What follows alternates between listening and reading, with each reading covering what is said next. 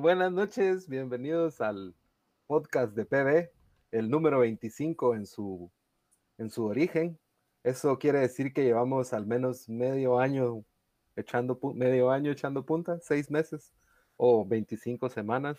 Eh, y, y esta ocasión estamos llegando hasta ustedes a distancia, eh, a diferencia de las otras ocasiones que estamos en vivo desde el, los estudios GAFAT, la eh, embajada de Misco.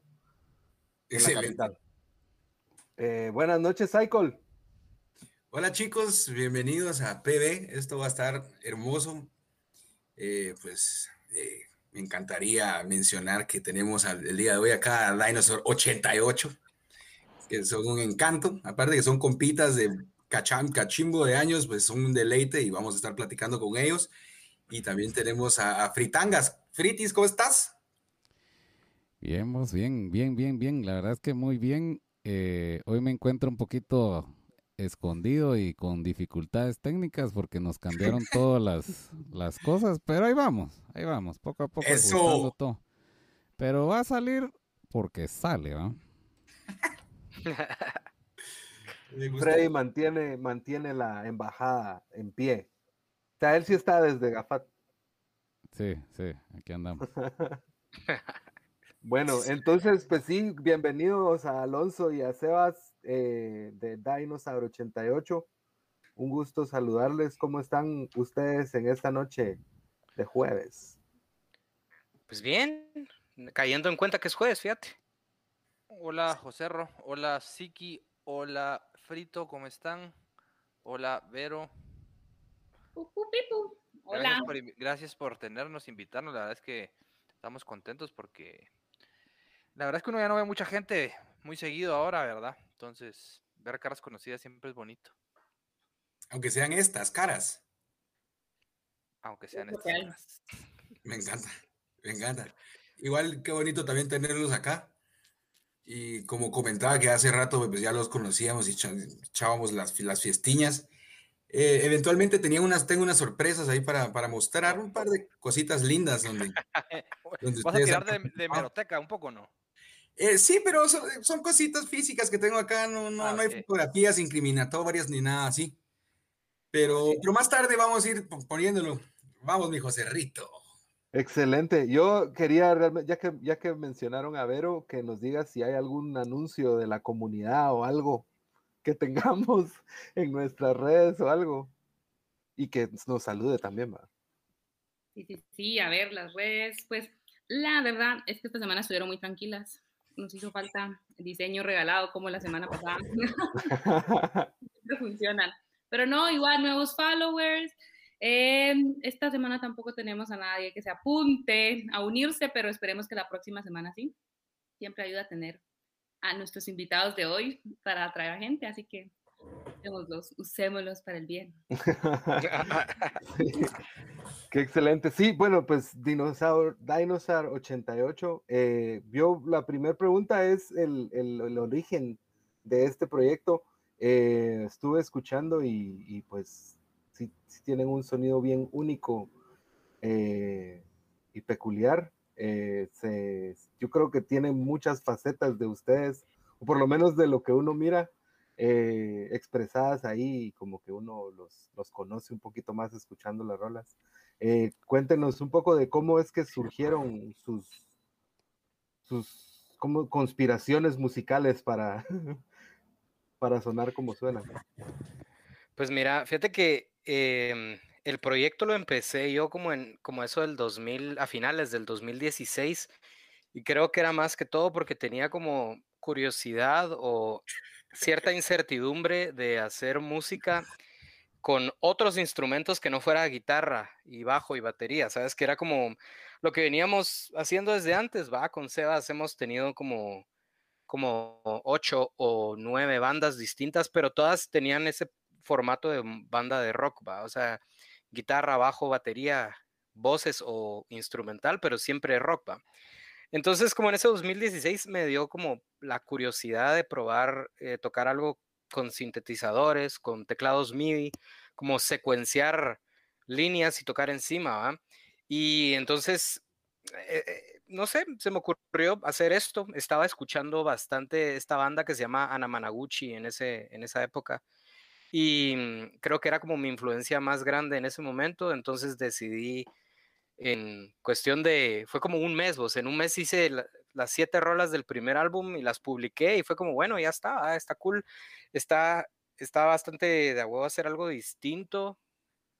Ah, es curioso porque al final las canciones igual las componía en guitarra, ¿sabes? Porque era lo que más dominaba, pero las tenía que transportar al sintetizador para que sonara distinto. Y pues así empezó. Al principio no había como mucha proyección, digamos. Yo creo que había como que cumplido, había como, como que tenía eso de que hice estas, estas canciones, las saqué, entonces como que logré eh, sacar eso de mí, ¿va? Y, mm, y me había gustado, sí pensé voy a seguir haciendo rolas, ¿va? Pero ahí es donde entra Sebastián a la ecuación. Eh, Jay-Z. En esa época trabajábamos juntos en, en un call center, ¿va? Como, como el nuevo proletariado y pues eh, estábamos como también con ganas de hacer cosas distintas. Creo que también teníamos como esa, esa necesidad de, de componer música diferente, ¿va? No sé si me quieres complementar ahí vos, Sebastián. Pues yo te puedo contar un poquito desde mi punto de vista, ¿verdad? como que, eh, pues yo siempre estuve acostumbrado a tocar en un montón de bandas a la vez, de diferentes géneros, porque siempre batería, vos, porque es lo único en lo que me defiendo, entonces siempre trataba de meter ahí mi, mi cuchara. Y no fue la, la excepción, ¿verdad? Vos? Eh, y me estaba quedando ya sin bandas, ¿va? eso tenía una activa y dije, esto no puede ser.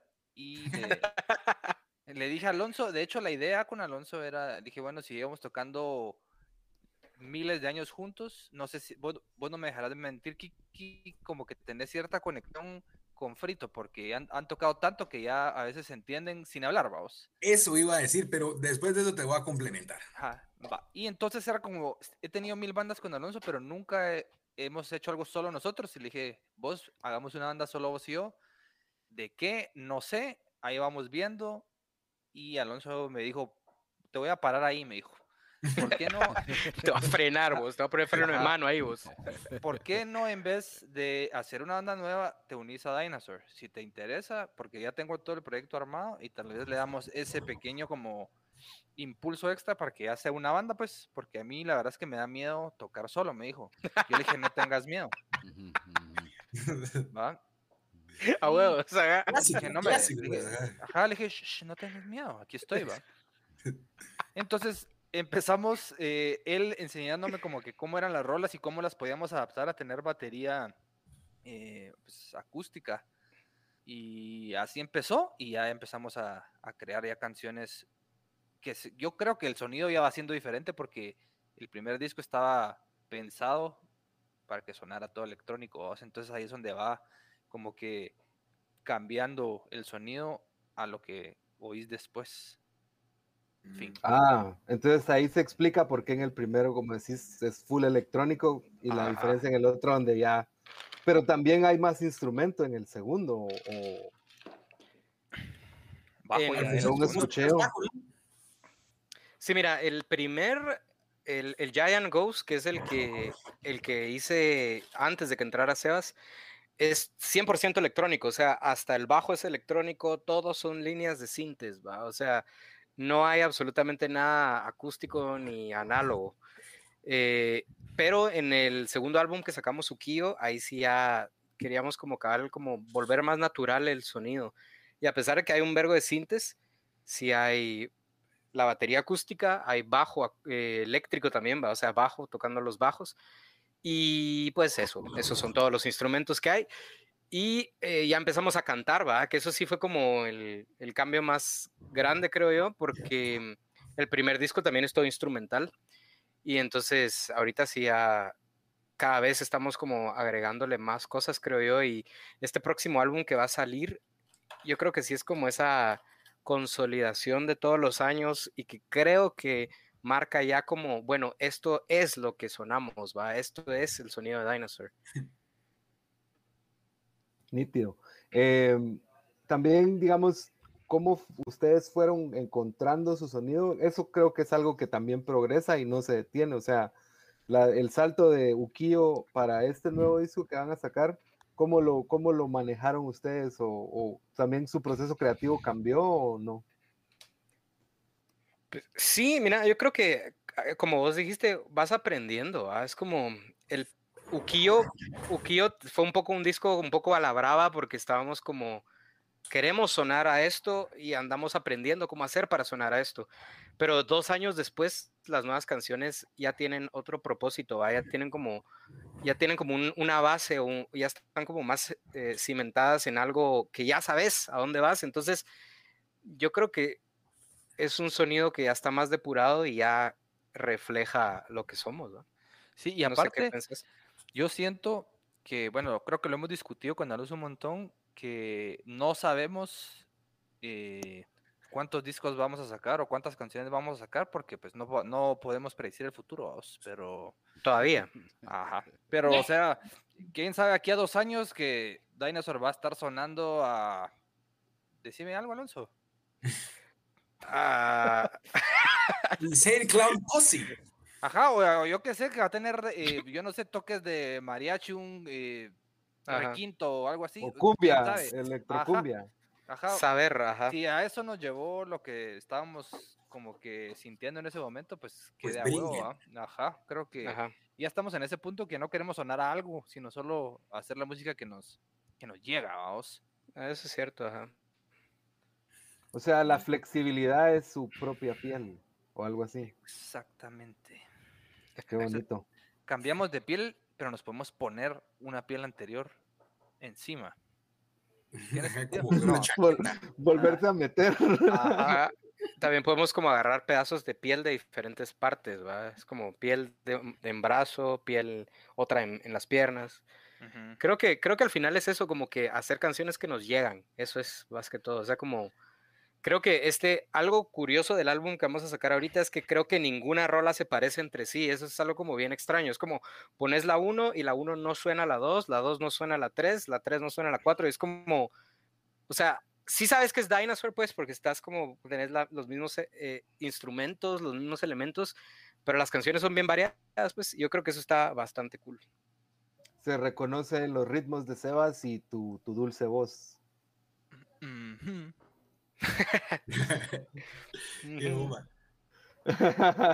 Uno siempre le hace el feo a su propio buche, Eso es, sí, es lo que pasa. Pero Sebas también canta entonces. Eh, o... Próximamente, o me acabo hace una semana de, de, inspirar y decidí que quiero cantar. O sea, Alonso siempre me ha animado, la verdad. Pero yo, yo nunca me, me atrevía, la verdad, pero creo que, que ya es hora, os. sí, creo que es el momento. Tu banda te respalda. Así es. Aparte tenés el porte misqueño clásico de un buen cantor. El galío. Entonces, creo que estaría muy bien. Eso, hablando de las voces, es cómo encontraste vos tu voz, Alonso, que al principio no, no te preocupabas por eso y luego como, pues, pues como evolucionó tu, tu propuesta. Eh, ¿Cómo decidiste hacer eso? Porque digamos, en los tiros tampoco hay tanta canción, es puro ritmo. No hay voces, ¿va? Sí, fíjate que eh, yo realmente yo, yo he cantado desde que era Wiro. O sea, es como que cuando estaba en el colegio, estaba en, el coro del colegio.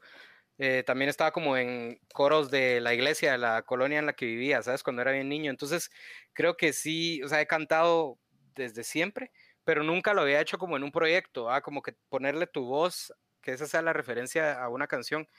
Y cuando lo empezamos a hacer en Dinosaur, cuando sacamos nuestro, nuestro primer sencillo, el de Regreso a Casa, me costó un cacho, la verdad, porque, porque yo como que no tenía una metodología de escribir música para ponerle voces, sino que era como, yo hacía la canción instrumental, ¿sabes? Como que yo hacía la canción instrumental y después era como, ah, va, esta le puedo poner letra y le puedo poner voces. Entonces, encima de eso tenías que agregar la capa de la melodía.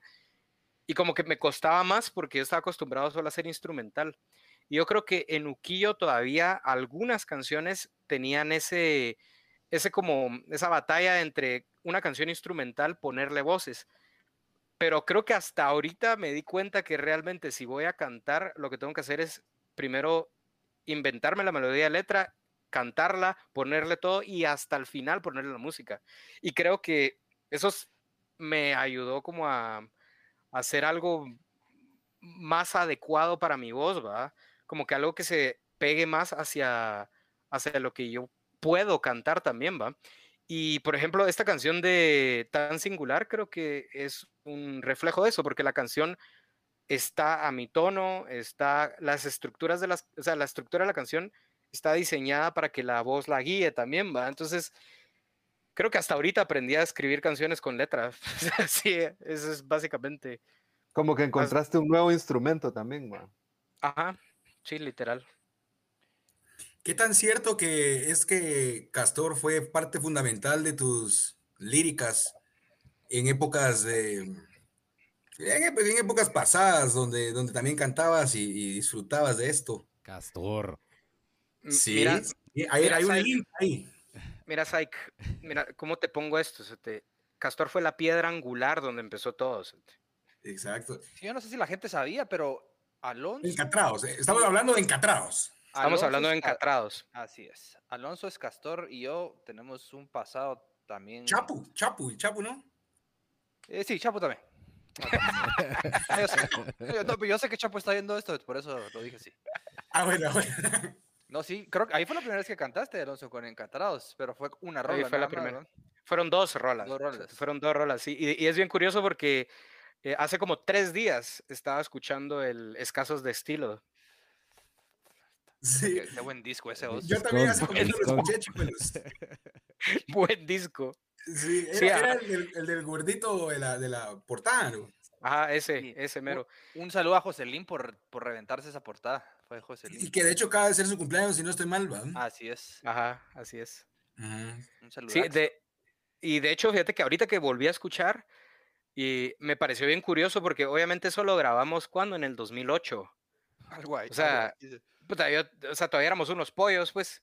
Y se nota en la voz. ¿eh? Y se nota en la voz un vergo. Y eso era lo primero que noté. Fue como, a la verga, o sea, yo ya no canto así. O sea, es como que me costaba llegar a las notas, ¿sabes?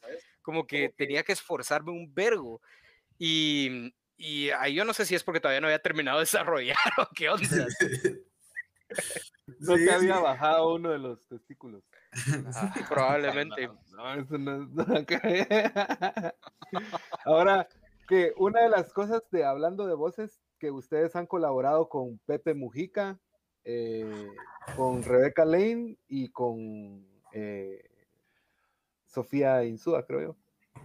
Son, son varias colaboraciones, fíjate. La verdad es que es como nos llega. Creo que es algo bastante característico de, de Dinosaur. Como que invitar a Mara que, que, pues más que artistas, es Mara que nos cae bien, va, es Mara que, que, son cuates y cuates.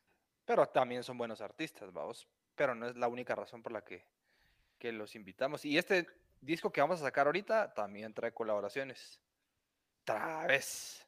Ah, va, pero entonces, eso, ¿cómo es que ustedes, o sea, si son sus cuates, pero igual, ¿cómo llegan con un su cuate? Mira, tenemos una rola, metete, o, o, o desde que la hicieron pensaron en ellos.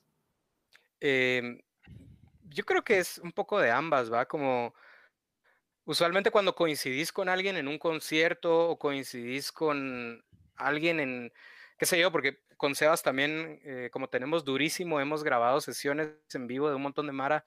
A veces coincidís y es como, Alarán, tu voz quedaría muy de huevo en una canción que estamos haciendo. O mira, te llegaría a colaborar en una rola futuro. Entonces vas pensándolo, ¿va? Es como, sí, fresh, porque al final de cuentas como lo que más hay es confianza, porque son cuates. ¿Qué fue eso que dijiste de las sesiones en vivo? Em, fíjate que con Sebastián, nuestro, tenemos diferentes personalidades, diferentes facetas, ¿va? Eh, ¿Cómo las definirías vos, Sebas? Porque pareciera que... Mira, no sé si has visto la película, una película que se llama... Mi pobre diablito. Eh, nombre, que, sale John Cusack. ¿Cómo se llama esta película? Que están nueve personas en una casa y quieren descubrir quién es el asesino. Y resulta que las nueve personas son representaciones de las personalidades de un solo pisado. Algo así, vamos. Ajá. Entonces, claro. Entonces, aparte de Dinosaur, aparte de los tiros, tenemos como nuestro, como nuestro, Como la cara, Emprendimiento, sí, nuestro, eh, nuestra cara profesional, digamos, vos. ajá, como que la cara profesional, ajá, O la Que cara es comercial, durísimo. digamos. Ajá, que es Durísimo Producciones, que nos dedicamos a grabar audio, ¿va? O sea, no solo música, sino audio, cualquier tipo de audio. Locuciones, anuncios, jingles o efectos de sonido o foley. Entonces hace Voiceover, etcétera.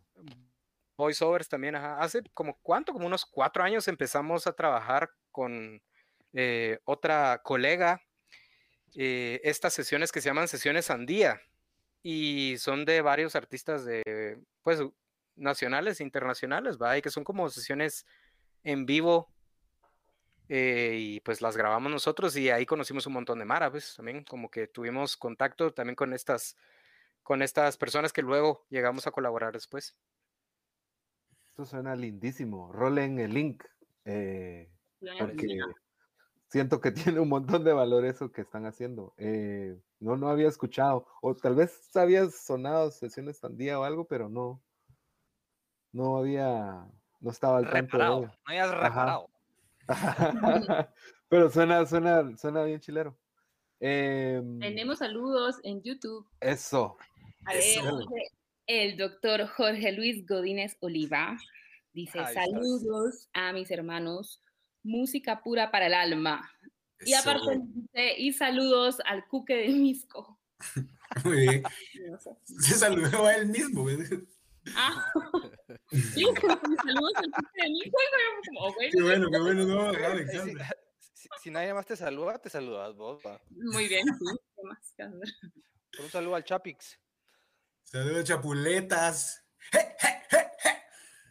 ¡Píquero, pa! Para todos mis amigos. Ah, Pero ese era Escastor. Ese era Castor, pero igual era así increíble. Sí, la verdad es que sí, qué buena frase esa. Es que yo sí debo decir que estoy muy feliz, hombre, porque sí he compartido un cachimbo con estos dos bellezas de personajes. Y, mm, y ajá, y desde épocas chistosas. Por eso yo tenía acá, bueno, no sé, se va a ver al revés, pero aquí está el Highway Crossing From Oh, a la verga. 2005, 2005. Y yo siento que acá, acá nació Dinosaurs, porque, porque eh, Broken Memories, no sé si era esa, pero era donde ya solo era una parte electrónica funky con un teclado Casio. Fíjate que esa, esa rola, Cerote, no la hicimos nosotros, sino que nosotros, el, el- el chavo que nos estaba grabando ese álbum en esa época, ¿va? como que nos dijo, muchachos, estoy trabajando unas ondas, y nosotros estábamos, DJ, Pisado era DJ, Ajá. digámoslo. Era DJ. Ajá. el pisado hacía música electrónica, y eh, en esa época estábamos escuchando bastante Sing the Sorrow, ¿va? de EFI. Y precisamente Sing the Sorrow de EFI tiene un intro que es como electrónico, pero luego entran las guitarras y todo. ¿va? Entonces nosotros en nuestro eh, trave, porque nos llegaba EFI, le dijimos al brother que trabajara un intro. Entonces él hizo el intro electrónico y nosotros solo le pusimos la guitarra y la batería al final, ¿va? ¿Qué tanto eso influyó para, para Dinosaur 88? Ni pichas. 200%, 200%, todo. nació ahí. 200. No, no, la verdad es que ya ni me acordaba esa rola, puta, Yo sí, yo sí. puta, así. Era, era la exótica del, del disco. Es que uno que uno que de güiro que es igualado, va a ser toda una mierda a huevo, una mierda que le gusta y la quiere imitar. Totalmente. es. Ajá, Es que, ajá, fue hace 16 años. eh. ajá. Esta la grabamos en, en una, en, si no estoy mal, en una, en la casa número 12 de un condominio ahí por el Encinal. No sé si, si ese brother todavía vivirá ahí. Juan, ¿cómo se llama el pisado? Juan Pedro Aldana, según Juan- dice Juan- acá el disco. Eso, mero, Eso. Juan Pedro, ajá. Qué belleza. ¿Cómo, ¿Cómo consiguieron grabar ahí o qué? ¿Cómo se hizo ese trance? O sea, yo no me acuerdo quién fue el que, Yo creo que que era nos dijo. una amiga de Javier, porque Javier tenía como 300 mil amigas, y como que yo tengo un cuate que puede grabar en su casa. Se te nos grabó con un micrófono SM58 todo. Con uno. Increíble, Un micrófono así, puesto arriba. Con eso grabó todo. Se puede, se puede, se puede. Lástima que no Una se, toma. Se pudo. Se pudo. Pero era bomba. Va, pero ahí, ahí empezó, empezó, pues ahí los conocí con Highway. Después, ¿qué? Radio Off, Radio off. que igual ahí, ahí ya se notaba más la madurez. Y, si- y sin paga, porque ya sonaba más a huevo, o sea, sonaba bien puta, pero y la- las letras eran bien engasadas, siento yo como que Javier sí, sí, era un, era un licenciado desde que era niño. hacer- Sí, es cierto. Sí, no, las letras, eh, las letras creo que era, lo- era de lo más talea de Radio Off, porque, o sea, yo, yo las escucho ahorita y digo, cómo un pisado de 20 años escribe así de consciente, ¿va? Como que, es que sí eran letras punks, pero no era punk de todo me pela la verga y anarquía, sino que había mucha, no sé, como que estaban bien pensadas, ¿va? cabal. Siempre era un pequeño genio aquel, vos, Javier. Dougie Hauser. que en pants descanse, vos fijo a estar en pants ahorita. Sí, a estar en un pan así cómodo. Vive, vive en Europa, un lugar así frío, ¿o ¿no? Ajá, En, en Holanda. Sí, sí, sí, sí. Va, y des- después un.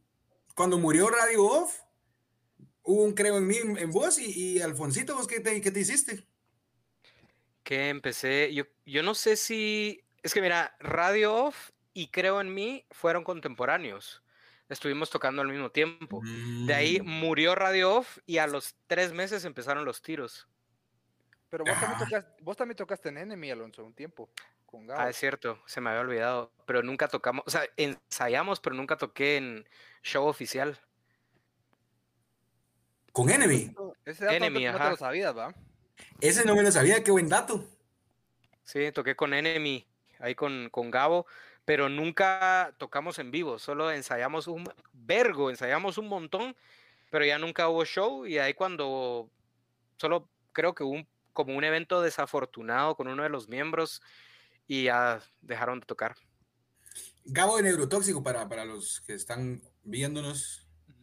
Ajá, entonces sí, era una banda ponquita vieja, ¿va? Esa creo que era noventera o principios de 2000 Mira, yo tenía 20 años y todo el mundo ahí en esa banda me sacaba 15, vos, o sea, yo sí, ese, eso era- e- ese es el dato, ahí te lo pongo. Sí, sí, sí. Todos ahora ya tienen más de 40 años. O sea, o sea que Gabo tiene 63 ahorita. 59, según, 59 según mis datos. Y esa, esa trascendencia de generaciones, ¿cómo se, cómo, cómo fue que se formó? No sé, fíjate, yo solo me acuerdo que una vez me escribieron en MySpace, porque esa era época de MySpace. Me escribieron, mira, eh, ¿quieres tocar guitarra con nosotros? Y yo, va. Verga. Ahí, ahí todavía estaba Radio Off, Inspirado. ya había, ya había muerto Radio Off. Ahí todavía estaba Radio Off. Ah, huevos. Siempre tuvieron un cachimbo de bandas entre todos, ¿vieron? Sí. ¿Y encatrados en qué momento fue? Aguas, aguas, Ike. ¿Y Sí, encatrados, encatrados en qué momento fue? Eso fue entre HCF y Radio Off, porque recuérdate que HCF lo pausamos, de ahí, de ahí empezamos encatrados y de ahí retomamos Radio Off, pero eso fue después. Cierto, cierto. Mm. Qué belleza. Sí, sí, sí. Sí. El dato histórico por Psych. Ese Es que tenía que incluirlo, fíjate. Quería sacarlo. ajá, y aquí La también, hemeroteca. De también tengo este. Buenísimo, buenísimo. Entonces también tengo acá.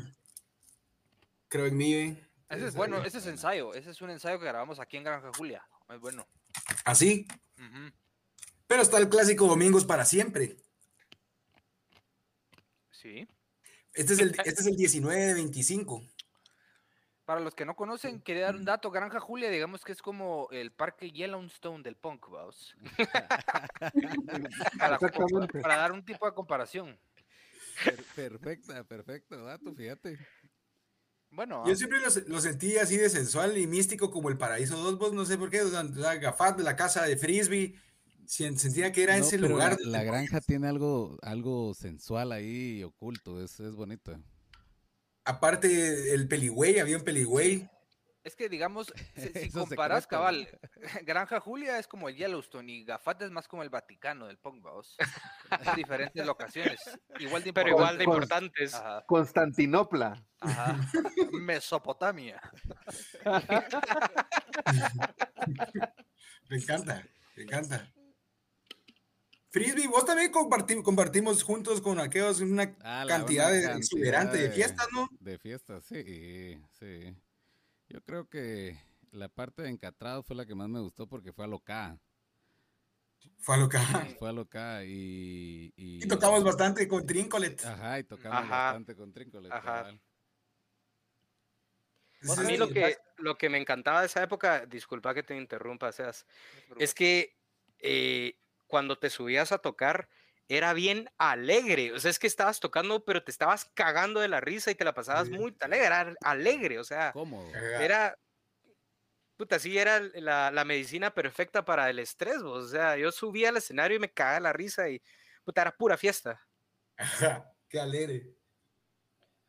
Bonita época. Ah, ¿Será que habrán videos o algo, ah, ah, algo documentado de esas épocas?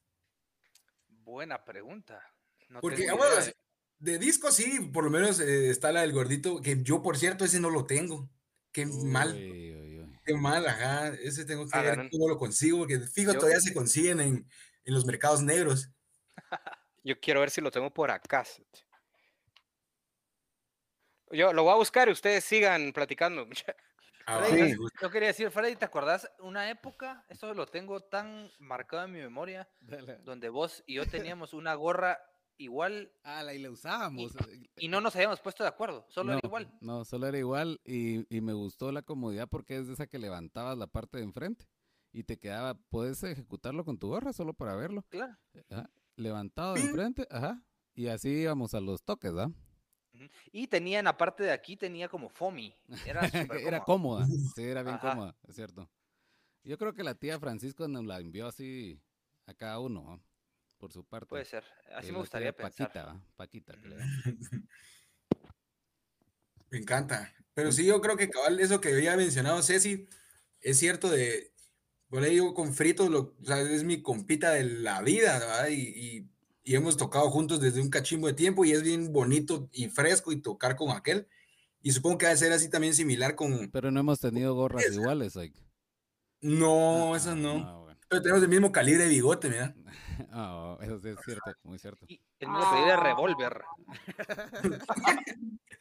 Lo más probable, por ser misqueños.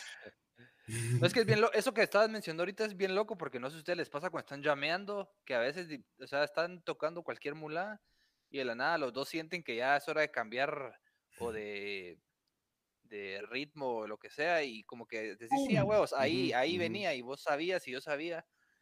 Y es de huevo ya como que también plasmarlo en, en la música que grabas, va, o si tocas para, para más maras, es de huevo, la verdad.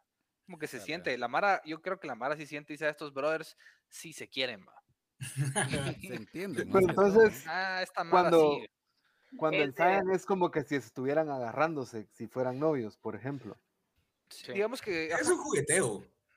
O bailando, jugando. Bailando, bailando, me gusta. Bailando me gusta. Bailando también. No, podría ser. ¿Será que tiene nombre eso? O sea, sincronicidad musical que tienen. Wow. Mm. Sí. ¿Cómo, ¿Cómo, sería el paso a paso de un, de un ensayo de Dinosaur 88? Mira, creo que el, el, problema, digamos, es que ahorita nos volvimos bien pragmáticos vos. Entonces, cuando ensayamos es porque ya tenemos como el objetivo de ensayar las canciones, practicarlas, entonces son como, últimamente los ensayos son más, más como, como, como con una, al mandado. es como que tenemos que hacer esto porque vamos a sacar esto y estas son las canciones, entonces las sacamos como muy, ya muy, pero creo que eso ha sido porque también como, como ser artista en Guate cuesta un vergo, ¿ah? entonces tenés que como que todos tus recursos, toda tu energía, todo el tiempo que tenés, tenés que aprovecharlo, entonces los ensayos suelen, se vuelven más prácticos porque tienen que ser al mandado, porque tenemos que hacer otra cosa, porque este ensayo sirve para que vamos a grabar. Entonces, eh, tal vez al principio que teníamos como un poco más de tiempo, sí era más como descubrir, ¿va? Así como, mira, esta rola que inicialmente no tenía batería acústica, sonaba bien electrónica, pero cambiémosla un poco, ¿va? Como que démosle esa vida para que tenga más energía, para que en vivo suene distinto. Entonces ahí ya nos poníamos como más a, probar, a como, como ver cómo hacía que la- cómo hacíamos para que en, en vivo sonara más, más de ajá. Ujú. A mí lo que me gustó, la verdad es que quería compartir esta, esta anécdota, que lo que aprendí yo con Dinosaur, que no había hecho nunca antes en mi vida, porque no sé por qué, es eh, tocar con metrónomo. Yo nunca en mi, en mi puta vida había, Ah, No te obligó Maco. No, como que me, me vio como un caso perdido a vos. ¿Intentó? ¿Intentó? Sí, lo intentó. Tal vez sí, y yo no entendí, entonces dijo, ah, que coma mierda este ¿eh?". No lo dudo, vos, pero, pero sí, o sea, yo toda mi vida cuando grabábamos, si te das, si te pones a, a analizar bien las canciones de las bandas donde yo tocaba batería, eh, en una sola canción hay como de cinco diferentes tiempos, o sea, no, Pero- maestro, maestro. Es cierto que te decían el metrónomo de Misco. así es. ¿Viste? Pero, pero eso es por pases de baile, ¿no? Ah. Y me decían, eh, también me decían Coca Méndez, vaos, y no porque me llamara Oscar, vaos. Sí. Pues hablando, hablando de Mako, encontré esta, este material. Otra, Eso- otro muy bueno. Es un tesoro. Tesoro Sí. del no control. 2006, ¿verdad? Es 2006 y también encontré esta maravilla, formato DVD, DVD. La cámara ahí. Región 4 es ese, vos.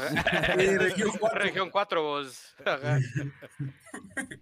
Y si me dan más tiempo, voy a encontrar más. Lo que pasa es que es un vergueo los El, discos ahí. el- el- ese compilado de Mir es un punto de convergencia de, Sí. de creación musical, ¿verdad? Yo creo que ahí es donde nos volvimos amigos realmente, porque fue donde Y compartimos más Tienes tiempo. toda la razón. Cabal. Porque yo creo que yo, yo creo que ya los había cachado en la U y, y ya nos platicábamos, tal vez ya nos mirábamos en un par de toquines, pero ya después de eso ya era así como que no, hombre, estas son compadres, ya era más, Ajá.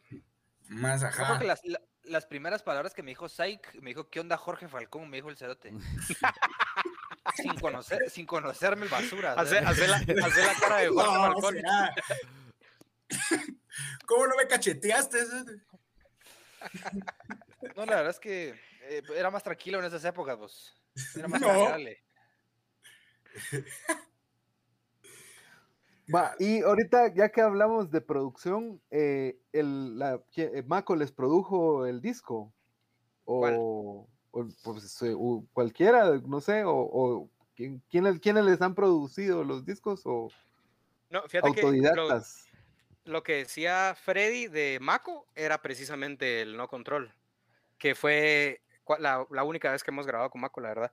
Pero de ahí, mira, todo lo de Dinosaur lo hacemos nosotros porque creo que hemos encontrado eh, que tenemos las herramientas, los recursos, el conocimiento, entonces para ahorrarnos varas, ¿va? Porque al final de cuentas todo es bien caro, entonces mejor lo grabamos nosotros todo.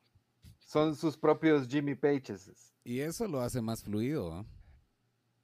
Sí, y también como que tenés todo el tiempo del mundo para hacerlo a tu ritmo, ¿va? Ujú. ¿Por qué no te Ustedes son su propio, su propio látigo. Sí, pero No yo extrañan a Pito. Yo, yo extraño verle la jeta. Sí, hombre. Tiene que hacer el switch ahí. Ah, no, Ah, no, sí, eh, estoy bien aquí atrás. No tenga pena. Yo siento que, que hablando hablando del látigo, creo que Alonso es bastante benevolente conmigo en ese aspecto, pero es un poquito más estricto con él mismo. Es un hombre ex- Ah, eh, extremadamente perfeccionista. Entonces yo, yo soy el complemento perfecto, vos, totalmente lo contrario. no, bueno, pero si él se exige al mismo, vos no te exigís a vos mismo. No, yo no le exijo a él, vos. Yo... Y a mí tampoco. Y mira, ¿y cómo te fue con la utilización del metrónomo? ¿Te gusta más o, o preferís sin metrónomo? Fíjate que la verdad es que a mí me, me- me gusta sin metrónomo, pero sí, sí, sí siento que le, meto la verga a la, a la mara con la que estoy tocando, eso sí, no hay, no hay duda alguna, pero, pero sí aprendí un montón, pues, y, y- y sí creo que le da otro, otro feeling a, la- a las canciones, y, y sí me ha hecho mejor baterista, si, si- si me podría llamar así, creo que sí me ha hecho mejor. Sí, yo creo que como que te volvió más técnico porque, o sea, lo de a huevo del punk es que vas hecho verga a mil por hora y es pura fuerza y pura energía, pero tocar algo como con metrónomo un poco más pausado hace que tengas que también ser como más creativo de los feels, porque los feels tienen como más importancia. Entonces creo que sí te vuelve como una persona más técnica. Sí, totalmente. Y te ahorra Mira, un montón. mira la cara, mira la cara ahí de Alfonsito. Cuando, Sí, todavía sí, se- sí. cuando, se, cuando se podía tocar en vivo, Ahí Está, mira. Puta, se, se la está pasando, pero bien, va. Ultra Ice. O se electrocutó una de dos. Igual me encanta. Sí, sí, sí. Hablando del aprovechamiento de recursos, digamos, como decías vos, para ahorrar dinero, ustedes se graban ustedes y, y también eso, como decía Freddy, eh, hace que fluya también como su creatividad y, y las, y las questions, ¿va?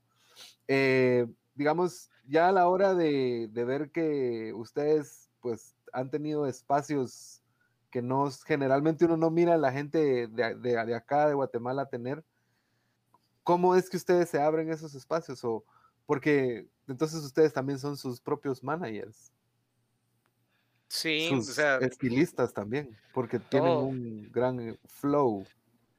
Pues fíjate que sí, o sea, realmente eh, somos una banda independiente en, básicamente todos los aspectos que puedes serlo. ¿va? Es como todo lo que hacemos es porque nosotros nos movemos para conseguirlo. O sea, es curioso porque justo hace, pues como hemos estado teniendo un par de entrevistas esta semana por la nueva, la nueva canción, em, cuando nos preguntan que como que qué nos definimos de género, es curioso porque el indie no es un género musical que refleje un sonido, pero sí ref- refleja un movimiento. ¿ah? Yo creo que sí, sí, o sea, el indie, sí somos una banda indie. Otra cosa es que metamos synths a la música, pero somos una banda indie porque literalmente todo lo que hacemos lo hacemos nosotros con nuestros recursos y nosotros lo producimos y, y pues es como, es, es, es de a huevo, ¿va? Como que te hace sentir orgulloso porque vos decís, bueno, lo que logre, sea lo que sea, sea poco, sea mucho, sea menos de lo que esperaba, sea más de lo que esperaba, es porque lo hiciste con tus medios, ¿va? Entonces es... en- está tocando el timbre. Exacto, se muteó, mira. Llegó el pedido. Perdón, chicos, no fue sin querer. Pues sí.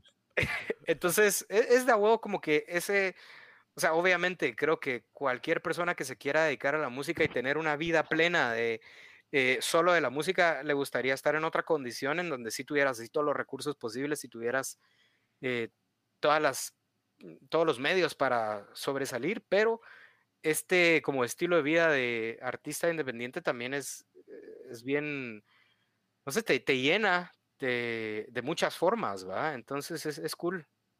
Es cool ser su propio manager, tu propio productor, tu propio todo, ¿va? Solo cuesta un chingo porque tenés que dedicar un vergo de tiempo. Eso es básicamente lo que más te mete la. Es, es exigente, pero, pero también te, te satisface. Sí, sí, te llena bastante. Ah, qué chingón. Eh, y, lo, y lo que estábamos hablando hace, hace un rato, que, a mí me da curiosidad, es cómo ustedes pudieron participar en el, o bueno, o, que les lo certificaron de que participarían en el, en el South by Southwest en el año pasado, que todo pues se derrumbó luego de, de que la pandemia ah, hizo y sigue haciendo, pero, pero es, esa participación, ¿cómo, digamos, cómo, cómo dijiste vos, ah, yo quiero participar ahí? eh, o, o- o las factoridades. Mira, yo creo que todo parte de el hecho de que lo que más queremos hacer con Dinosaur es tocar en festivales y tocar en vivo. Eso es como, esa es la meta. O sea, la meta es tocar en todos lados y tocar en festivales y, y poder viajar. Entonces, con esa meta en mente, eh, pues sí nos dimos a la tarea de, de buscar en internet todas las opciones posibles para tocar en festivales. Y la onda es que nadie te enseña, ¿va? Entonces empezás en Google, así Google, quiero tocar en un festival. Y obviamente vas, tenés que como que ir viendo cuáles sí, cuáles no, cuáles hay acceso a aplicar, cuáles tenés que tener contactos, cuáles aceptan tu demo, cuáles no. Pero son, es, es- es nuevamente lo que te decía, el tiempo. O sea, es tiempo que tenés que invertir en, en aprender a, a armar todas estas como relaciones, eh, ¿cómo sería? PR, ¿va? Relaciones públicas de la banda. Entonces, igual como todo, mano, empíricamente te metes a Google a, buscar y el que busca encuentra vos, porque al final de cuentas, o sea, habremos aplicado como unos 20 festivales y salió uno que era uno de los más de huevo, pues entonces estaba, estaba cool, pues, pero igual si no hubiera salido, igual hay que seguir aplicando, igual hay que seguir buscando, entonces ahí sí que em, vos te enseñás a vos mismo. Y eso era, también, eso era también lo que hablaba eh, hace un rato de, que le habías aprendido a Yurek, ¿va? Que esa, esa búsqueda. Sí, mira, más que todo porque yo miraba que, o sea, cuando estábamos con los tiros y cuando, cuando la banda tocaba en festivales, yo, no, yo miraba que él, él se abría las puertas, ¿sabes? O sea, no es como que alguien le dijera, mira, aquí está, tenés, sino que él tocaba puertas y algunas abrían, otras no.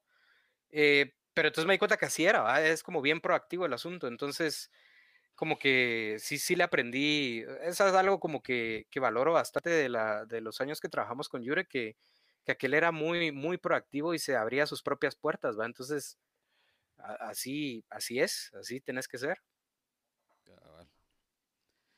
Sí, es que, que, ese festival también es de los más exigentes en, en cuestión de que, pues, si... Claro, claro. sí, sí, sí, sí, sí. sí. ¿Cómo no? yo estaba sin, micrófono. Creo que José Ro lo que decía era que el, festival es uno de los que es difíciles eh, ingresar y que tienen bastantes requerimientos y, parte de cumplir esos requerimientos es el tiempo que ustedes le han dedicado a darle y darle y darle y a prueba de error entrar en alguno. Sí, mira, no era primer año que aplicaba Vamos, y cuando yo aplico un festival, agarro las bandas que, con las que trabajo y, meto todas. Pues no es como que solo sea Dinosaur, ¿va? Porque es como entre más, más cartas jugues, alguna va a salir, ¿va? Entonces sí es como mm, cabal, como de ir probando, ir tanteando, ir tocando puertas y algunas abrir eventualmente, ¿va? Entonces yo ya había aplicado en años anteriores con los tiros, eh, ya había aplicado con el mismo Dinosaur el año anterior. Em, también muevo una banda que se llama Asimov y a ellos también los meto en todos los festivales. Es como que tengo mi cartera de bandas y las pongo todas, ¿va? Y ahí sí que la que suene o le parezca más interesante a quien sea que tenga que tomar la decisión, pues que la tome, ¿va? Alguna va a salir en algún momento. Y estoy seguro que van a volver a salir oportunidades. O sea, creo que lo de la pandemia sí fue súper imprevisto y, y fue un gran bajón. Sí. Sí, totalmente. Y fue un gran bajón, pero eso no quita que pueda volver a pasar, ¿va? Yo creo que si nos seguimos moviendo con la misma insistencia que en años anteriores, no tiene por qué no pasar. Sí, y, el seguir, el continuar en ese trabajo, creo que les va a dejar ya a vez, tal vez eh, seleccionados a varios eventos que cuando ya se abra todo, ustedes ya están apuntados, pues. Pues ojalá. Sí, eso es lo bueno. Siento yo como que aplicar aunque te digan que no, pero ya llevas como que cabal esos ciertos requerimientos, ya los tenés, algunos que se repiten en ciertos festivales, ya los tenés, no tenés que ir a armarlos cada vez, sino, ah, te piden tal cosa, eh, ah, va, ya lo tenía, y te piden foto de toda tu familia, pues ya la tenía, como que, ajá. Pero eso es lo increíble porque, o sea, sirven como escuela, pues, porque están armando eso, te están armando lo que necesitas para llegar a tener esta propuesta, eh, independientemente cómo la armaron o por qué decidieron que es, ¿verdad? Pero sí estás practicando. Y estar en South by South, porque yo creo que ahí va José Ro cuando desapareció, es un referente gigantesco, o sea, sí, es un indicador de que están buscando cosas nuevas aparte, entonces una banda como ustedes esté ahí, sí, qué pilas, la verdad. Pero es eso, ¿verdad?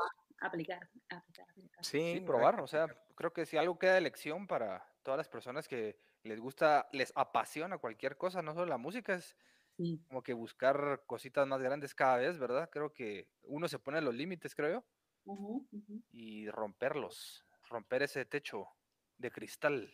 Yo, quiero hacer, yo quiero hacer una pausa, que me di cuenta que Salvador Irungaray estaba en plena plática se levantó, contestó, eso sí lo escuchamos todos.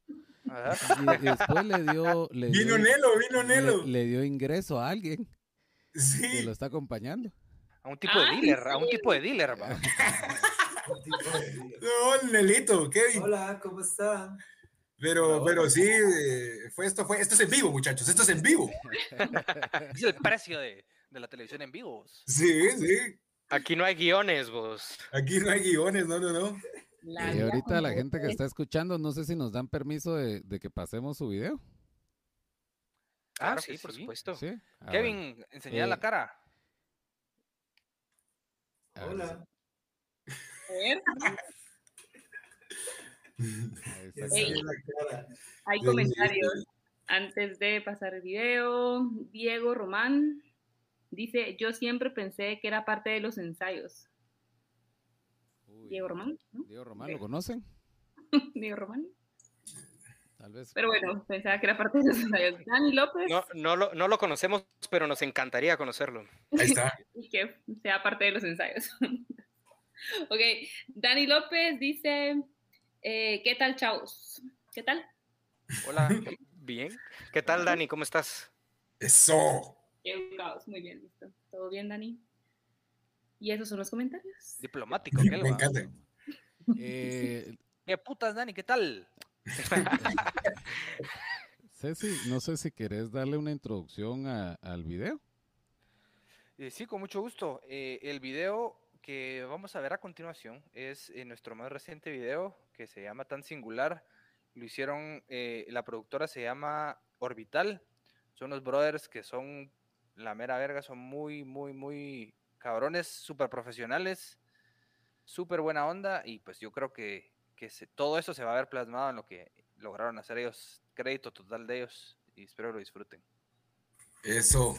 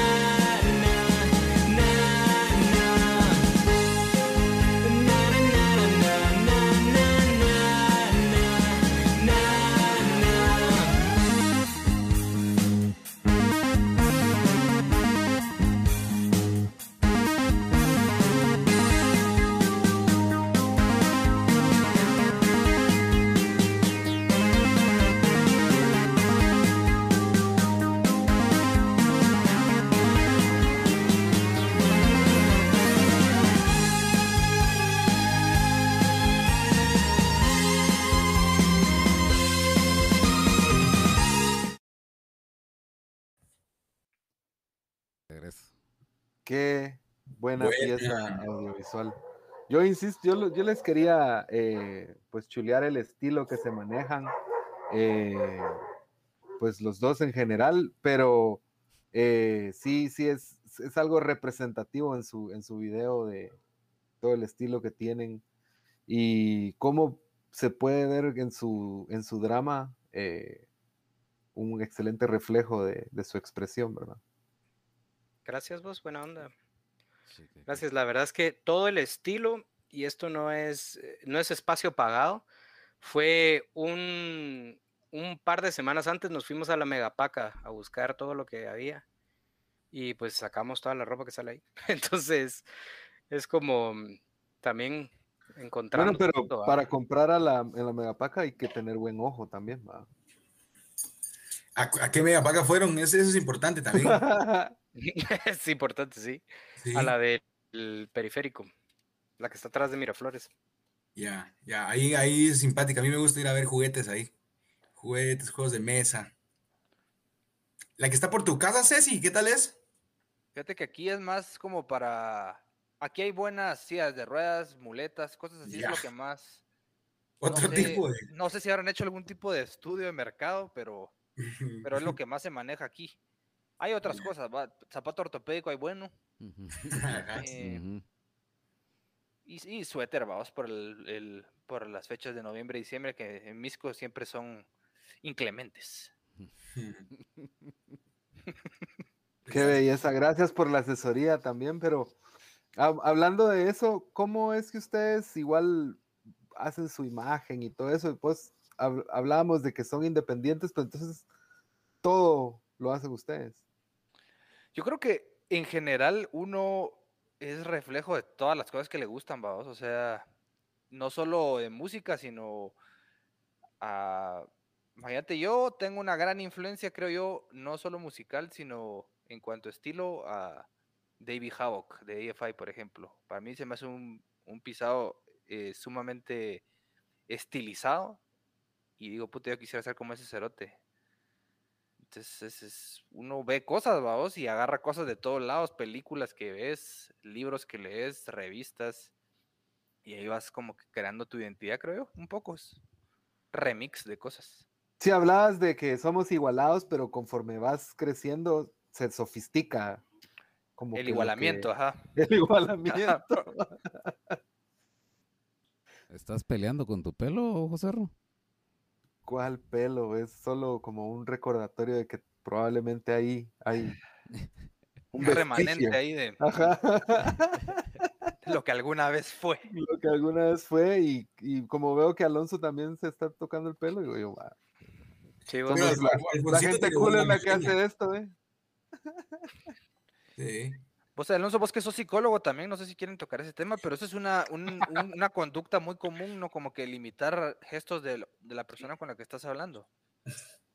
Sí, son reflejos, ¿va? Son reflejos que cuando estás en terapia, dependiendo de la situación, hace que tu cliente se sienta cómodo, ¿va? Porque estás como reflejando actitudes que la persona tiene. Entonces, José realmente se quiere hacer que vos te sientas cómodo. Totalmente. Esta es su casa, mucha, ustedes aquí. Muchas gracias. un vasito de agua estaría rico. un vasito de agua. De, limonada. Ah, una limonada estaría buenísimo ahorita. Ya te terminaste tu limonada, yo ya tengo, ya. Yo ya, ya, ya, ya valí. Solo el hielito me queda. Y ahora, algo que, para poder proyectar hacia el futuro, ¿qué es lo que viene para Dinosaur Area? Tenemos el lanzamiento del disco el 10 de septiembre, ¿es? Ajá, así y es. Y a partir de ahí es, o sea, antes y después de Dinosaur 88, o, cómo, cómo la música ahora. Pues mira, yo creo que ahorita hemos enfocado todos nuestros esfuerzos a que salga este álbum y mm, entonces a darle promoción, ¿va? Entonces creo que por lo menos este año lo que vamos a hacer durante el, de aquí a diciembre o incluso este enero es promocionar el álbum. Eh, queremos sacar más videos que de momento como no vamos a tocar en vivo, la verdad, o sea, creo que no es el momento indicado para hacerlo. Eh, creo que la mejor manera de llegarle a la gente tal vez es por medio de material audiovisual, ¿va? Entonces, queremos hacer videoclips para promocionar el álbum Y ahí al año que viene, depende cómo estén las cosas, ya vamos viendo. Así queremos como aplicar a, festivales que en Estados Unidos ya están activos varios festivales, entonces probablemente ahí es donde esté la respuesta. Qué nítido. Yo eh, me apunto a colaborar con alguno de sus videos como PB. Eh, ah, sí, la verdad, o sea, la verdad es que ganas no nos faltan de, colaborar, eso nos gusta un montón y, pues creo que se podría hacer algo chilero entre todos, ¿va? Excelentísimo. Y lo, que también, si, no sé si se acuerdan que con los tiros vamos a hacer un tutorial de cómo hacer un podcast. Sí. Eh, a mí me llegaría que con Dinosaur 88 pudiéramos hacer tutoriales respecto a ser independiente como banda o como propuesta musical, em, porque creo que son un buen ejemplo eh, por lo que han logrado y esa, esa convicción para hacer las cosas, creo que también es algo tenés, que, tenés a tu lado, que tenés a tu lado, que el gato se está metiendo, el gato se está metiendo a la gaveta. Parece que alguien le está apuntando con una pistola fuera de cámara. Y... Tranquilo, Joserrito, hombre. Ah, como que, ¿qué vas a decir ahorita? queremos ver el gato, queremos ver el gato. Ah, no, está metido en la gaveta así, mal, nunca lo había visto así. Ah, pero entonces eh, creería yo que sería, sería interesante poder hacer como top 5 cosas que tienes que hacer para hacer una banda independiente o así como el top 3 que estábamos hablando hace un ratito. Sí, pues, la verdad que sí. nosotros apuntadísimos, totalmente.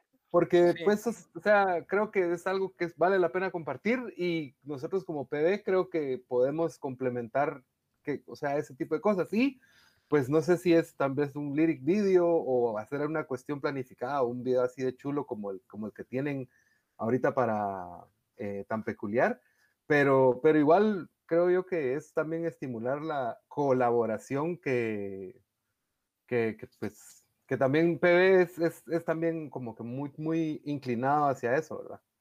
Sí, yo creo que totalmente de acuerdo y, sobre todo porque nada de este como conocimiento que vas adquiriendo es privado. Yo creo que lo mejor que puedes hacer es compartirlo con otros artistas y otras bandas que quieran hacerlo. O sea, nada es mejor que compartido. Entonces, fijo, nos apuntamos. O sea, de cuando querrás, avisanos. Sí, tenemos una lista de, proyectos, pero creo que es, que es como bastante bonito que lo podamos dejar en el internet para siempre. O sea, ahorita que lo estamos mencionando. Ajá. Eh, no sé si vos ibas a ofrecer para bailar o algo así. no me recuerdo eso, pero en mis bailes siempre está a la orden. no, no, no, yo solo lo que tenía eran los disquitos de esos que quería compartir con aquellos. Eso era todo, muchachos. era solo eso, muchachos. Ya, ya vino a mi dealer, muchacha, me voy. no, ese es Kevincito, no, no, muchachos. No me quemen. no me quemen. Pero sí, no, igual. la verdad que mi siempre, siempre está. La verdad que siempre las colaboraciones lo hacen a uno salirse un poco también del comal y, es lo bonito también porque lo sacan a uno de, la visión que uno tenía. Estoy seguro que si el que les produjo el video lo sacó de la idea que ustedes tenían. Sí, totalmente. Es bien curioso que menciones eso porque la idea que nosotros le habíamos pichado a la productora, nada que ver con el video final, pero el video final es tan bueno, o sea, como que superaron la idea inicial que nosotros teníamos porque ellos traían sus propias ideas. Entonces, sí, súper cool, súper cool, súper especial. Súper feliz. Qué bueno, qué bueno. José ¿ya todo bien en la casa? Ya, todo bien. El gato, el gato se calmó. el gato ya no te está apuntando con, con su revólver. con su garra, así. Aquí sí. Pero no, ustedes cuéntenos eh, qué. Sí, Cerro. Ya, ya entrevistándonos nosotros. ¿y ustedes qué onda? No, no, ahorita yo iba a invitar a Freddy a que, a que por favor les hiciera una pregunta o pasáramos a su segmento. Por favor, Freddy. Ah, ya quiere ir terminando este José Robos tanto que falta. No, no, no. Yo creo que con tu segmento vas a tener mucho de qué hablar, entonces. Ah, bueno, eh, bueno, bueno. Eh, usualmente al final de cada programa intentamos de que las personas que están de invitados nos puedan decir o dejar algo y también incentivar o ayudar a las personas que están en el mismo camino que ustedes estuvieron. Eh, yo lo que quisiera es, conociéndolos de tanto tiempo, quisiera que me dijeran qué podemos esperar del camino de ser músico. Mira, yo creo que hacía usando tus propias palabras, el camino es lo que creo que tenés que disfrutar, porque si te pones una meta y decís, bueno, mi camino va a ser porque yo quiero llegar a este punto, eh, puede que muchas, muchas veces durante ese camino las cosas no salgan como, como esperas, ¿va? Entonces yo creo que lo mejor que puedes hacer como músico es disfrutar de ese, de ese camino, disfrutar de cada paso que haces, o sea, si lo que querés es sacar una canción, disfruta de esa canción que estás sacando y, y, armando como tus graditas, va poco a poco. Y creo que eso es lo que puedes disfrutar. Porque si esperas disfrutar hasta llegar a tu meta final, creo que puedes pasar mucho tiempo esperando cosas, va. Y creo que lo mejor es eso, como ir disfrutando de cada cosa que haces como músico. Sí, pues, o puedes llegar a la meta y darte cuenta que no disfrutaste el camino solo por el deseo de. O que la, Ajá, o que la meta no era lo que realmente querías, ¿sabes? Como que a veces pasa que estás ahí y decís como, a la año me lo imaginaba diferente. O sea, como que qué hago que estoy acá, pero creí que iba a ser distinto. Entonces mejor es disfrutarlo. Y, y disfrutarlo empieza desde que disfrutas escribir una canción, ¿sabes? O ensayar con tus brothers y tus amigos y amigas. O sea, es como, eso ya es disfrutar el camino. O sea, si, si sos músico sabiendo todo el como el trabajo y todo lo difícil que tenés de desarrollarte en, digamos, en Latinoamérica, pues, porque yo creo que lo que pasa en Guate también se refleja en muchas partes de Latinoamérica. Eh, creo que, o sea, sabiendo eso, tenés que empezar a disfrutar desde el primer paso que das, desde que estás en tu casa tocando guitarra, desde que te juntas con tus cuates a ensayar, que estás, desde que estás componiendo una canción, cuando la grabás, cuando la publicas, o sea, cada paso que hagas que sea disfrutable, porque, porque al final de cuentas creo que, que si, no, si no estás eh, metido en la música para disfrutar de, del proceso y solo estás pensando en el final, eh, creo que te vas a llevar una desilusión bien grande. Completamente. Yeah. podemos cambiar música por cualquier profesión del mundo o cualquier cosa. Sí, Yo, yo, también quería agregar algo eh, con respecto a esa pregunta y me gustaría citar a un entrenador de fútbol bastante famoso que se llama Marcelo Bielsa, que él dijo una vez que el fracaso es más la regla que la excepción. Vamos, que es mucho más común fracasar que tener éxito. El éxito es muy, muy, muy improbable o muy difícil de alcanzar, vamos. Y él dijo que lo importante es la nobleza de los recursos que uses para lograr tus objetivos, lo logres o no. Entonces creo que tener siempre claro tus valores, tus objetivos y hacer siempre todo con el fin de no hacer daño a nadie más y, y, tratar de hacer el mundo mejor de como estaba antes de que vos estuvieras aquí, vos. Creo que eso es, es lo importante y cabal, como dijo Alonso, disfrutártelo el camino.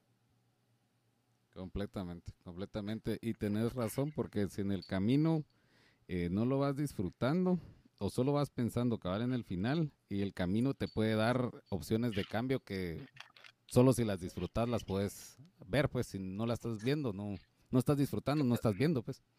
Totalmente. Y al final del día puede cambiar tu, tu meta, pues. Yo veo el éxito como el juego ese que, que sí tenía Milhouse y no tenía Bart. Uf que fue así como que Bart quería llegar a la casa de Milhouse a jugar y Milhouse, ah, sí, ahí está el juego, prepárala. Y creo que el éxito es algo así, va, como que uno de repente llega y ya que llega ahí es así como, bueno, pero ¿y qué más?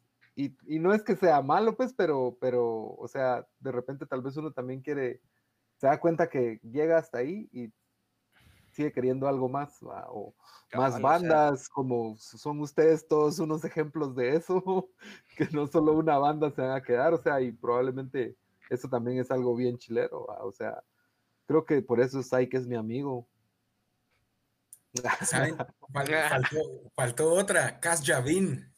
Cas Javin. Esa, fue cortísima. Pero...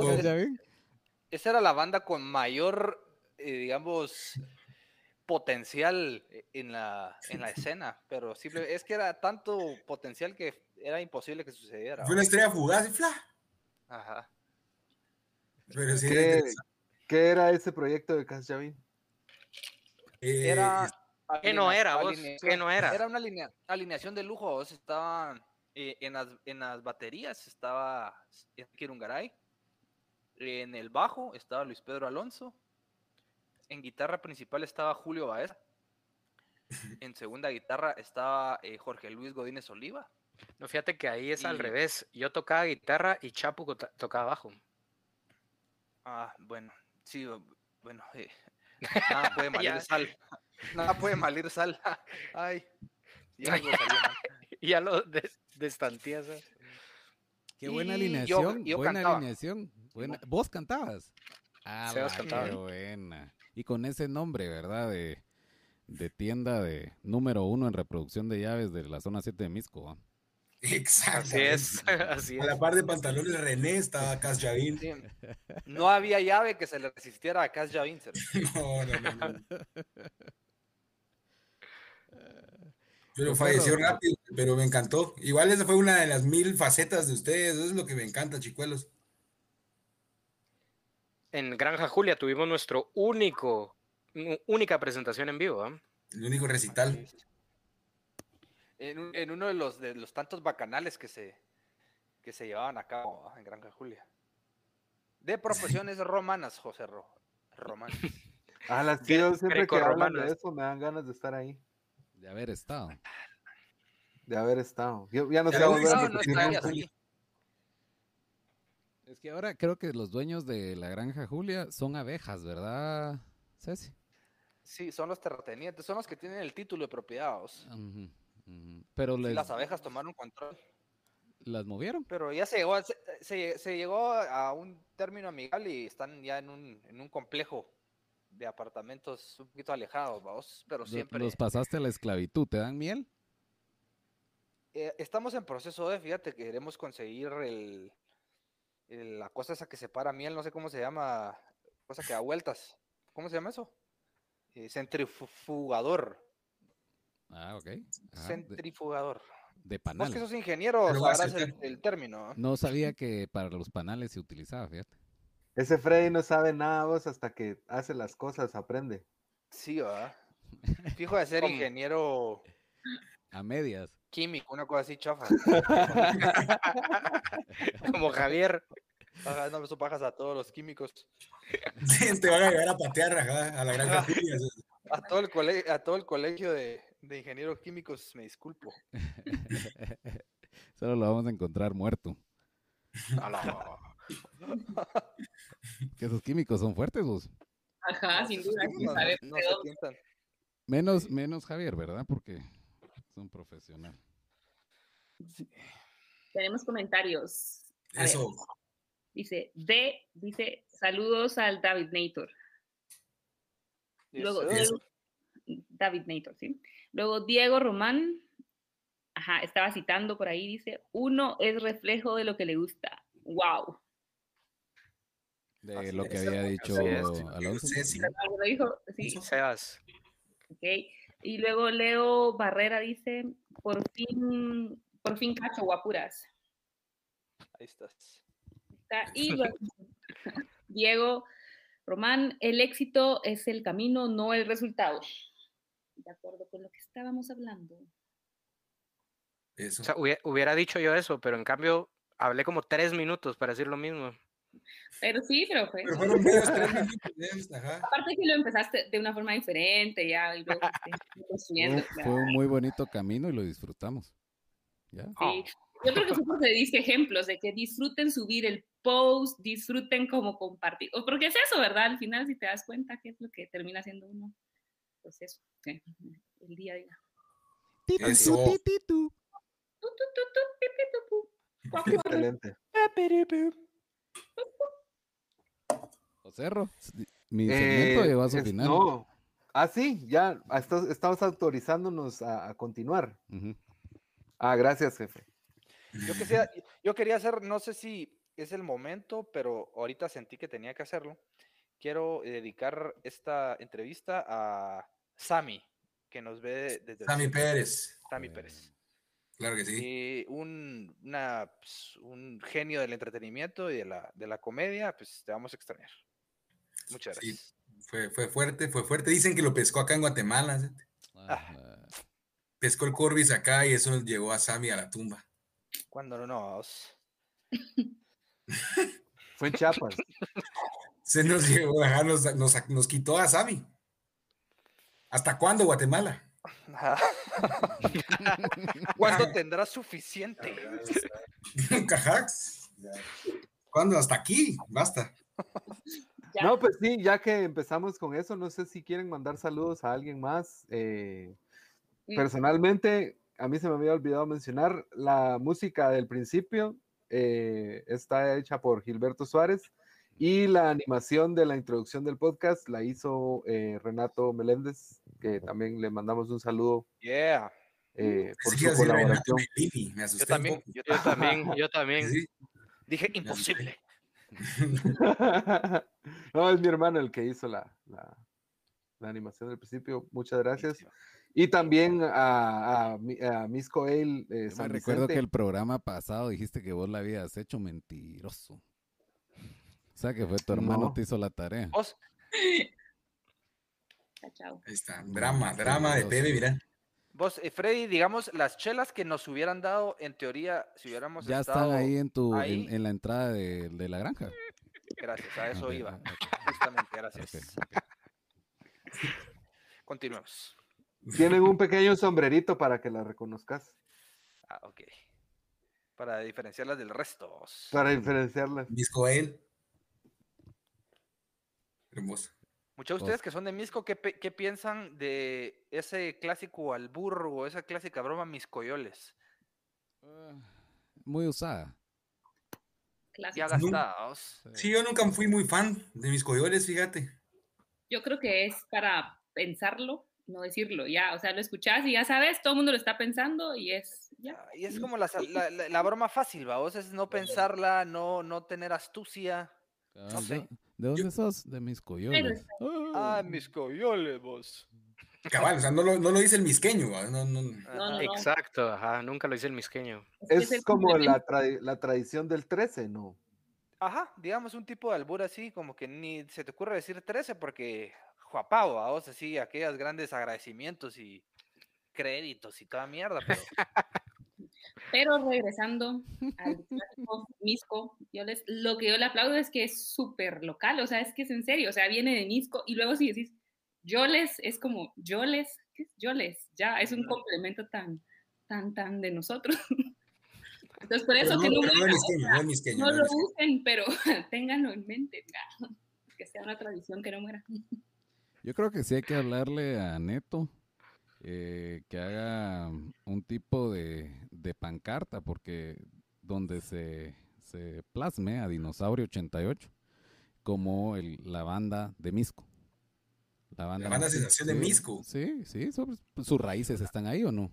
una banda 100% misqueña, ¿verdad? Eso es cierto, cierto. ajá, eso es cierto. Y, y el mero centro, o sea, en, el- en la zona 1 de Misco se ha hecho mucho, se ha creado bastante ahí. Sí, y yo creo que Dinosaur no hubiera existido cuando Sebas vivía en carretera o zona 15, ¿va? Que fueron dos, dos temporadas, pero justo tú regresaste a Misco y, y, em- y siguió la magia, ¿va? Y Regresaste a casa. Ay, Y ahora hasta va a cantar. No ahora, después. Ahora. José Dejaste, dejaste, dejaste raro a José Rito con esa declaración.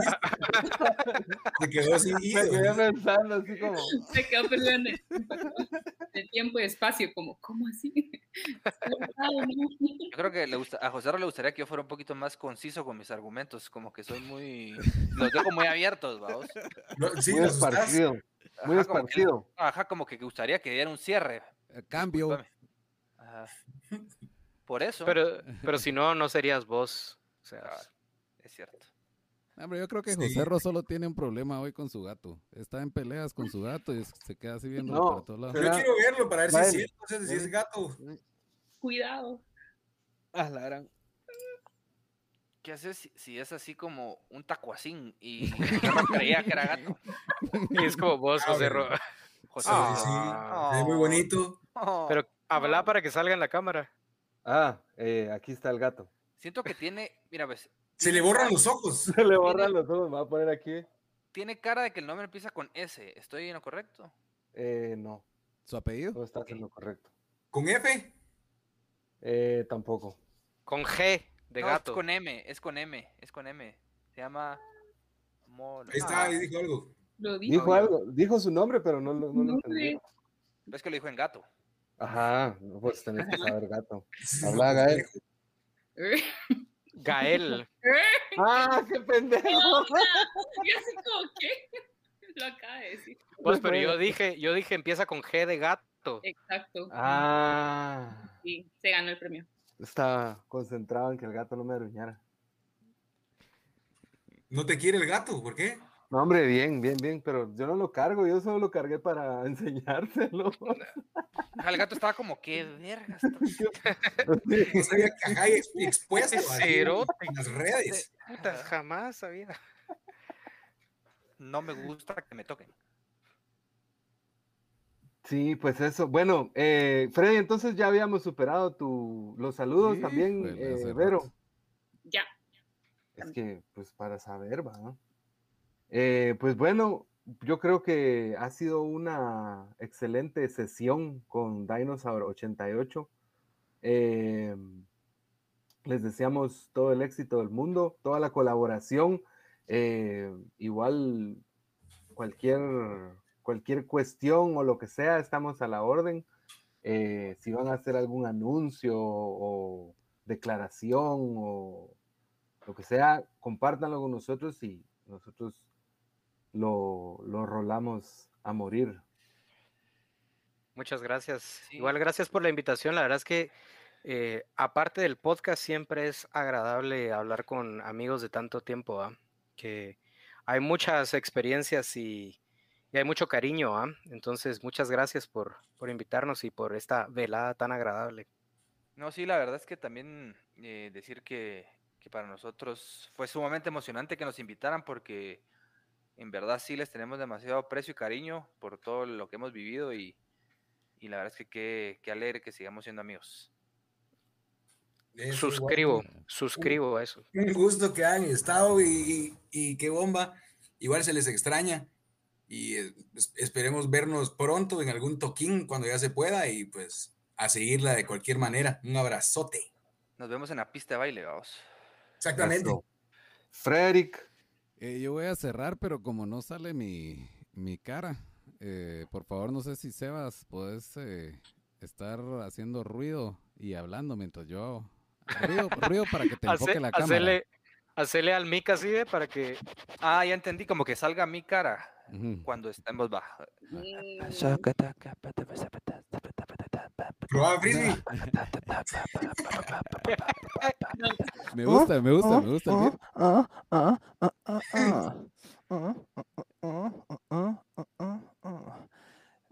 ¿Para cuándo, Freddy? no que dice ni mierda. Me lo estaba disfrutando, me lo estaba disfrutando. Exacto. Eh, sí, les, quería- les queríamos agradecer realmente, como decían, cabal, son muchos años de conocernos y, les agradecemos su tiempo, que vengan a presentar su, su nuevo single y esperar las, lo siguiente del disco para poderlo disfrutar. Ya nos cantaron que va a ser distinto, no va a ser como, como esta canción, no sé qué esperar, eh, pero sé que va a ser bueno. Y les agradecemos de verdad que se tomen el tiempo. Y lamento no haber podido poner mi jeta enfrente. Pero podemos ver eh, lo que ve la gente ahorita es a Psyche en, Y ala, ¿no? metido en su, en su pelota de, de vendedor de tamal. Ah, cabal, cabal. Qué bien. Eh, muchas gracias. Eh, José ¿querés cerrar con algo? Eh, ¿no, no ibas a cerrar vos? Nah, eh, no, hombre, pues muchas gracias. Sigamos con el, el podcast de PB. eh, si tienen sugerencias de invitados a quienes nos están escuchando, por favor díganos. Eh, nosotros con gusto damos espacios acá. Tenemos una larga lista, pero pues al igual las sugerencias siempre bienvenidas y bienvenidas siempre los comentarios constructivos o destructivos. Venga. Así cerramos. Los chicos.